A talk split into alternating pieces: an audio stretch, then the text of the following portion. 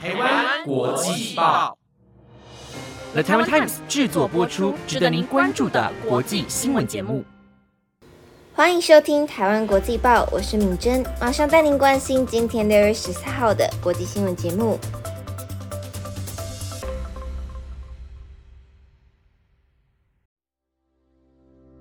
各位听众朋友们，晚安！马上带您关心今天的新闻重点，包括乌克兰称反攻遭俄军顽强抵抗，仍取得些许进展；美国通膨持续降温，联准会利率连十升后止步在望；丹佛金块球迷庆祝 NBA 封王，场馆附近爆枪及酿酒商；菲律宾将发放食物券，盼解决儿童发育迟缓问题。英国诺丁汉市发生车辆冲撞事件，酿三死三伤，一男被捕。那如果你对以下的新闻有兴趣的话，就请你继续收听下去吧。首先，第一则新闻带您关心的是，乌克兰全反攻遭俄军顽强抵抗，仍取得些许进展。乌克兰今天通报，目前对俄罗斯发动的初步阶段反攻又再取得更多进展。但俄军也正在尽一切努力防御已经占领的乌克兰领土。根据路透社报道，乌克兰国防部副部长马里亚尔今天上午在社区媒体 Telegram 发文指出，乌军已在东部城市巴赫姆特附近推进了两百五十公尺，在乌东的托列斯克前线推进了两百公尺。以及朝亚速海港市波德扬斯克的方向推进了五百至一千公尺。他还表示，乌克兰部队已夺回一片面积最多达三平方公里的区域，但并未说明花费多久时间达成。马里亚尔昨晚表示，乌军已经向前挺进六点五公里，且夺回九十平方公里区域的控制权。但这与俄罗斯仍占领的四万平方公里（约十万平方公里）乌克兰土地相比，仍然为少。马里亚尔今天写道：“敌人正在尽一切努力来守住先前夺下的阵地。”他说：“俄军有空中支援，因此对乌克兰部队发射密集火炮。乌军也不断遭遇地雷区，区内还有反战车壕沟。”此外，马里亚尔表示。俄军还一直从装甲车发射反击，并且大量使用反战车飞弹和自杀式的无人机。路透社无法核实战场情况是否如马里亚尔所言。俄罗斯未曾正式的承认乌克兰的战场斩获，也说过自从乌军发动反攻以来，俄军已击退攻击，并造成多人伤亡。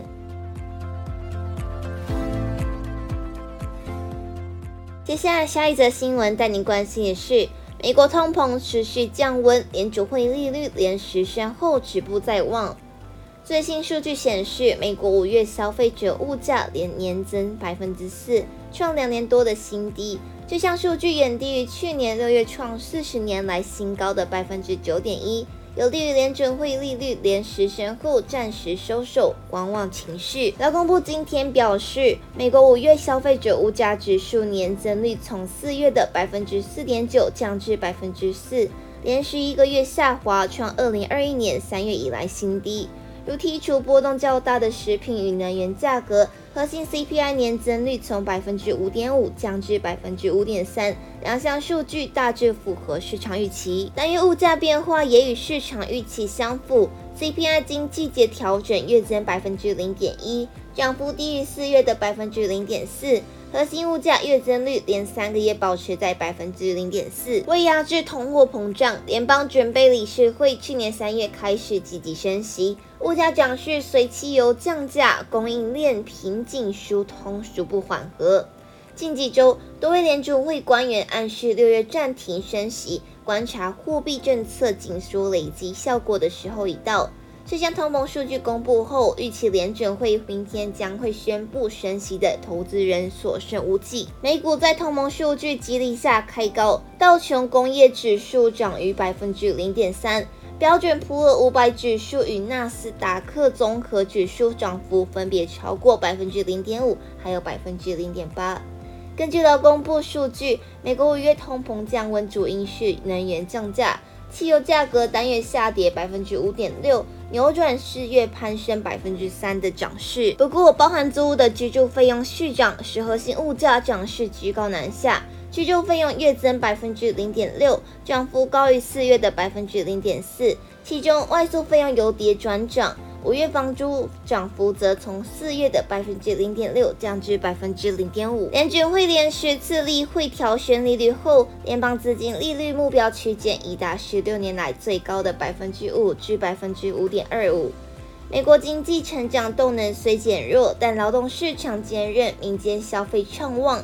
未如部分经济学家预期陷入衰退。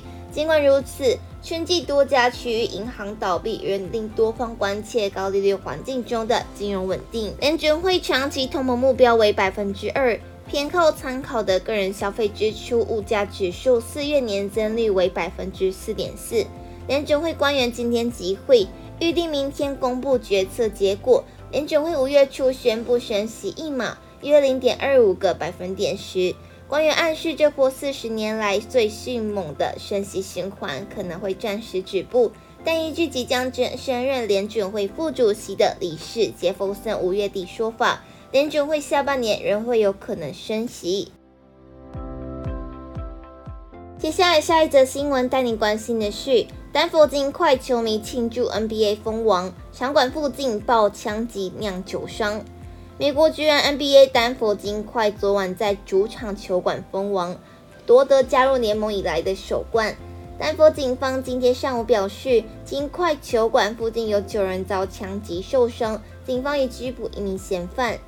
根据法新社报道，金块昨晚在主场波尔体育馆击败迈阿密热火，加入 NBA 第十七年中中夺首冠。赛后，球迷挤满丹佛市中心街道庆祝，而枪击案地点离体育馆约一点六公里。金块最早是在美国篮球协会，一九七六年才加入 NBA。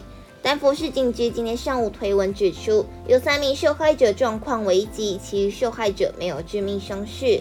丹佛警方指称，初步消息显示，当时发生一起涉及数人的争吵事件，期间有人开了数枪。市警局也表示，这起枪击案的嫌犯也受到枪伤。接下来，下一则新闻带您关心的是，菲律宾将发放食物券，盼解决儿童发育迟缓问题。菲律宾总统小马可是今天拍板，将试行六个月的食物券发放计划，预计造福百万名低收入的底层民众。还将涵盖孕妇和哺乳期的妇女，以解决非国儿童营养不良和发育迟缓的问题。美国有线电视新闻网菲律宾台和 ABS-CBN 新闻网报道，非国社会福利及发展部部长张乔伦今天在记者会上说，食物券计划预计七月底前上路，试行六个月。食物券计划由亚洲开发银行、日本国际协力机构和法国开发署全额补助。第一阶段资金为三百万美元，约新台币九千一百九十万元。这项计划旨在协助非国最贫困的百万底层民众。但张乔伦说，菲律宾是开始关注儿童发育迟缓问题。小马可是指示将妇女及哺乳期妇女加入计划当中。亚银正在研究其他信托基金，希望扩大计划试行规模。菲国卫生部长何博沙说，零到二十三个月菲律宾婴幼儿约五分之一发展迟缓，五岁以下菲律宾儿童发展迟缓比例达百分之二十八点七。他表示，婴幼儿出生后头几年获取的营养至关重要。人类大脑发育主要是在出生后的前七年，若错过了关键时期，即使获取营养，伤害也已经发生。何博沙表示，非国卫生部的目标是在小马可是二零二八年卸任前，将发展迟缓比例减半。他表示，如果你想要拥有有工作能力的人力资本，而且他们够聪慧，能完成学业，你真的需要在他们年幼时好好喂养他们，因为那是他们的成长和发展所需。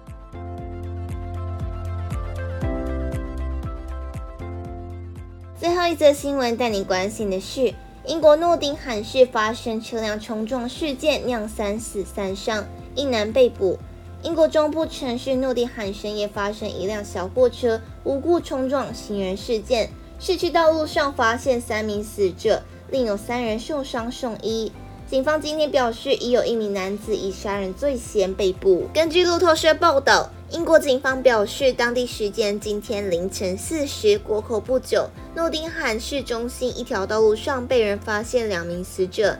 之后，警方接获通报，不远处又发生另起事故，有人驾驶一辆小货车试图碾过三人，三人目前正在医院接受治疗。另有一名男子被人发现死在诺丁汉市中心外围的一条道路上，一名三十一岁男子遭到警方逮捕并拘留。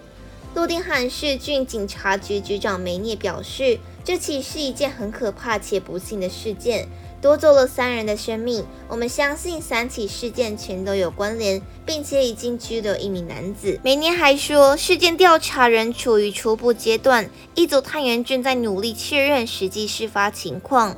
诺丁罕市有几条道路封闭，轻轨交通也暂停，市区多处可见到救难人员穿梭。